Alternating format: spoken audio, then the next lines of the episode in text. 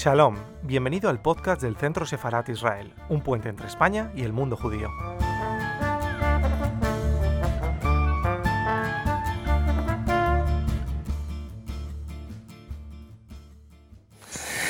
Bueno, buenas noches. Eh, primero, dar las gracias al Centro Sefarat que nos acoge una vez más. Eh, nos sentimos eh, como en casa. O sea que para todos los, los miembros del Centro Sefarat, muchísimas gracias por recibirnos una vez más. Y para Nagrela es un placer presentar este libro, Cuando el tiempo se detuvo, escrito por Ariana. Bienvenida a Madrid, Ariana. Estamos encantados de que, de que estés aquí con nosotros. el dicho de que un libro para un, para un editor es un parto, en esta ocasión es más o menos cierto. Eh, Mary Meir, quien, quien, conoces bien, eh, nuestra consuegra, le pidió a Susan, que por cierto es quien más trabajo para este libro, para que este libro vea la luz, como es lógico por otra parte, que comprara el libro porque es excepcional.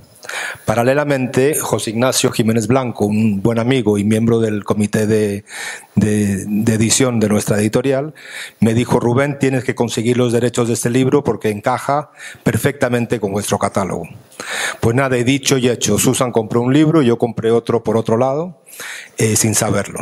Y yo planté la semilla consiguiendo los derechos y Susan trabajó sin parar para conseguir que el libro lo tengamos hoy con nosotros con una edición impecable. Gracias por el trabajo tuyo como siempre. La misión de Nagrela es difundir la cultura y el pensamiento del pueblo judío en español. Nos sentimos muy orgullosos de ser los editores de este libro y poder contar contigo, con Ariana, para presentar este libro aquí en Madrid. De hecho, este mes vamos a presentar dos libros más, entre este mes y el mes que viene. Uno es de Jonathan Sachs, Moralidad, coincidiendo con, con la fecha de su fallecimiento, que fue su último libro. Y a primeros de noviembre, un libro que se llama Los papeles secretos de Pape, eh, escrito por Alexandra Siniglio. Con lo cual estamos con bastante actividad editorial eh, estos, estas semanas. Ariana nació y creció en Venezuela.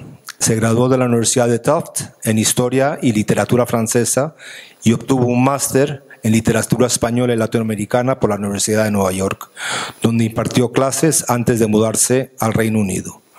Ahí obtuvo el diploma de posgrado en Psicología de la Religión por la Universidad de Londres. También trabajó como corresponsal extranjera para el Daily Journal de Venezuela y ha publicado artículos en The European. Actualmente reside en Londres con su familia. Cuando el tiempo se detuvo es su primer libro. Siendo niña, Adriana en Caracas jugaba a los detectives.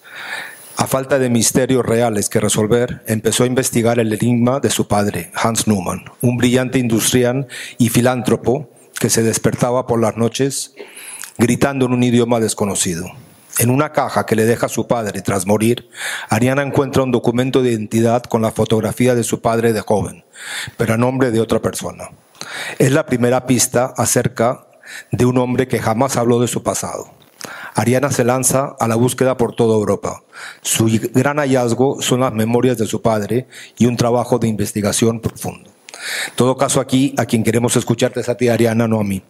O sea que por favor te pido que, que, nos cuentes tu historia, que estamos ávidos de escucharla. La hemos escuchado en inglés alguna vez, pero nunca hemos tenido el gusto de escucharla en castellano. Muchísimas gracias. ¿Me oyen? Sí. ¿Sí?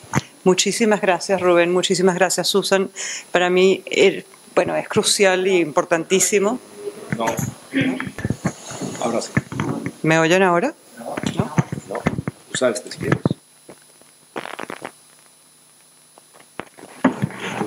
¿Me oyen ahora?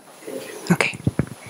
Muchísimas gracias, Rubén. Muchísimas gracias, Susan. Para mí es eh, bueno, crucial, la verdad, que el libro esté en español, a pesar de que lo escribí en inglés, porque mi corazón, mi corazón está en Venezuela y el corazón de mi papá siempre estuvo en Venezuela. Entonces, tenerlo en español de verdad que significa eh, el mundo. Así que muchísimas gracias y muchísimas gracias al Centro Sefarad por, por acogernos. Muchísimas gracias a todos por estar aquí. Eh, te los agradezco de verdad muchísimo. Yo sé que hay pandemias y toda clase de, de, de obstáculos que tuvimos que, que so, sobremontar para llegar aquí. Eh, te los agradezco muchísimo. Eh, la otra cosa que les voy a decir, que es un poco como una advertencia, es que yo escribí este libro en inglés. Hice todos mis estudios y toda la investigación del libro, que fueron unos 20 años, en inglés. Eh, esta es mi primera vez presentándolo en español. Y me acabo de dar cuenta que yo uso el español para cosas de emoción, para hablar con mi familia, para hablar con mis amigos, pero no, no para hablar del holocausto. Entonces a veces si uso una palabra equivocada, si se me olvida un término, por favor, perdónenme. Eh, pero bueno, vamos a comenzar. Eh, si ustedes me hubieran conocido cuando yo tenía 17 años, yo les hubiera dicho que tenía muy poca conexión con Checoslovaquia y absolutamente cero con el holocausto o con el judaísmo. Yo crecí, como dijo Rubén, en Venezuela, muy lejos de Europa y muy lejos de la Segunda Guerra Mundial. Y no fue hasta 1988, cuando yo tenía 17 años, que fui a estudiar en la Universidad de Tufts en Boston, que alguien se me acercó y me dijo por primera vez, tú eres judía. Y ese fue una persona que yo no conocía, un amigo mío que es gran amigo mío todavía, que se llama Elliot, es un mexicano, y cuando habíamos llegado a, la, orientación internacional de los estudiantes internacionales, nos habían dado todos una lista con unas fotos y unos nombres de todos los estudiantes. Y Elliot se me acerca y me dice, tenemos que conocernos.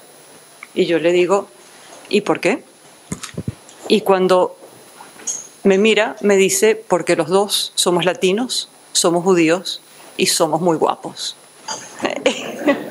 Entonces, yo me quedé un poco de unas y le dije, Eli, tenemos un, tenemos un problema porque yo no soy judía y tú no eres guapo.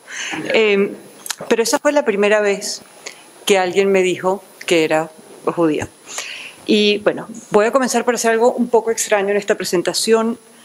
Eh, porque la mayor parte de la gente esconde sus fotos de bebé. Y yo no solo les voy a enseñar las fotos mías de bebé, les voy a enseñar un video. Em, y lo voy a hacer, y ustedes capaz piensen, bueno, esto es un poquito demasiado personal, esto es un libro del holocausto, pero es que esto no comenzó su vida siendo un libro, esto comenzó como una búsqueda muy personal, personal de identidad, quería resolver el misterio de mi padre, de su pasado, y, saber de dónde provenía él y de dónde provenía yo. Entonces, vamos a comenzar con esto, espero que se vea. Em, como ve, mi padre era bastante mayor, tenía casi 50 años cuando yo llegué. Em, y yo era la, primer, la, única hija de su segundo matrimonio. Em, tuve una infancia profundamente feliz y luminosa. Teníamos una vida intensa en nuestra casa en Los Chorros. Eh, vivíamos en una Venezuela muy distinta a la Venezuela de hoy en día, una Venezuela llena de potencial y de promesa. Y yo era la hija de, un industrialista exitosísimo, eh, que trabajaba muchísimo, intensamente, pero que también estaba metido en museos y en universidades y escribía y estaba de verdad metido de cabeza en su presente y en su vida. Y esa vida era tan intensa que nunca me pareció extraño que él no hablara de su pasado. Entonces yo crecí sabiendo solamente que mi padre había nacido en Praga, que había emigrado a Venezuela en 1949 con su hermano mayor, Lothar. Y en algún momento creo que alguien me dijo que estaban escapando del comunismo. Pero eso básicamente fue todo. En mi casa simplemente no se hablaba del pasado, no se hablaba de tradiciones ni de religión tampoco particularmente, lo cual era un poco raro porque hablábamos de todo, hablábamos de política, hablábamos de arte, hablábamos de ideas, pero la religión no se tocaba y las tradiciones tampoco, perdón. ¿Me oye mejor ahora? Sí.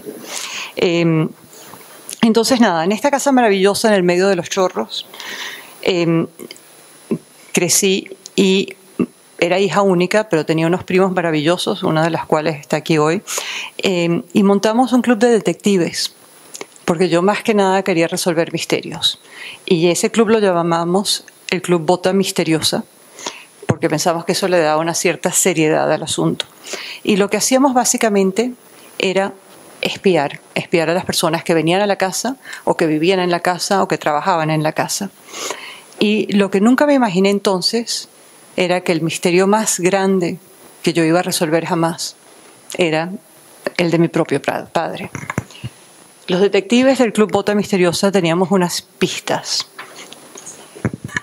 La primera pista la encontré en una caja. Y eso fue un sábado, nos reuníamos siempre los sábados en las mañanas y discutíamos un poco qué es lo que íbamos a hacer el día, a quién íbamos a espiar. Y mi primo Rodrigo estaba a cargo de espiar a mi padre ese día. Y cuando vino a reportar las actividades de mi padre, dijo, mira, tu papá movió una caja, una caja gris, con mucho, mucho cuidado, de su taller donde reparaba sus relojes, y lo movió yo me imagino que había tesoro o que había algo muy precioso dentro, porque lo movió con mucho cuidado y lo puso en la biblioteca. Y yo, tal vez porque era mi padre, pensé, mejor dejo que se vayan todos. Y fui yo sola a buscar esa caja esa tarde cuando se fueron los detectives. Y efectivamente la encontré, donde había dicho Rodrigo, en la biblioteca. Y la abrí. Inmediatamente cuando la saqué me di cuenta que no había tesoro, porque era muy ligera. Había un pasaporte, cuando le abrí un pasaporte de 1950 de mi padre, que no tenía mayor interés. Y luego de repente me topé con esto. Era una tarjeta de identidad de cartón rosado y tenía una foto de un hombre que era obviamente mi padre. No tenía la nariz rota, no tenía las arrugas, pero tenía sus ojos. Y no, yo no tenía la menor duda que era él, pero tenía una estampilla de Hitler, decía Berlín y mi padre era de Praga, y en la parte donde decía nombre, no decía Hans Neumann, decía Jan Sebesta. Y yo creo que ese fue el momento donde me di cuenta que había allí un misterio, que habían allí unas grietas en esta vida maravillosa de color y de, y de alegría que vivíamos, y que habían allí algo de lo cual simplemente no se podía hablar. Las otras pistas eran, como dijo Rubén, mi padre tenía pesadillas. No una vez, ni dos, ni tres, pero muchísimas. Mi padre nos despertaba a todos en la casa, a mi madre y a mí, porque estaba gritando. Se despertaba gritando en alemán o en checo, pero siempre en un idioma que no era español y que yo no entendía. La otra pista que teníamos es que en mi casa la familia de mi madre, que es muy numerosa, cubría las paredes y estaba, había muebles llenos de fotos, de fotos a colores, de fotos de todos tamaños, de mi madre, de mis abuelos, de mis primos, de los primos en Chile. Había de verdad muchísimas fotos. Y había solo una foto de la familia de mi padre.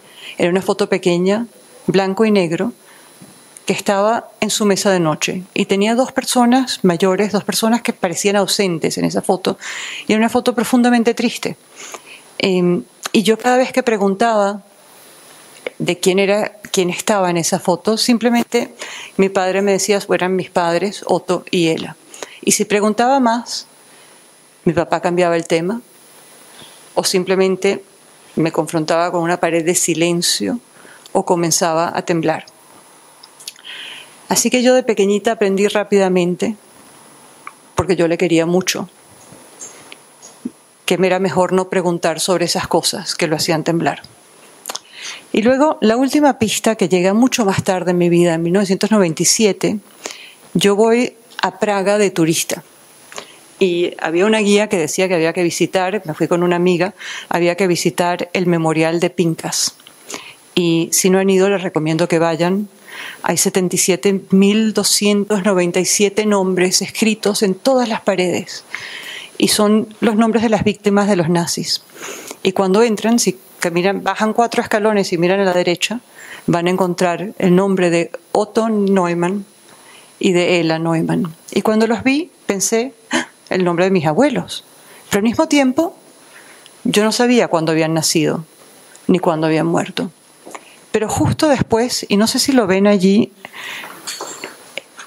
en la novena línea, uy, a ver, que me fui a donde no era, en la novena línea está justo allí Janusz Stanislav, nacido el 9 de febrero de 1921.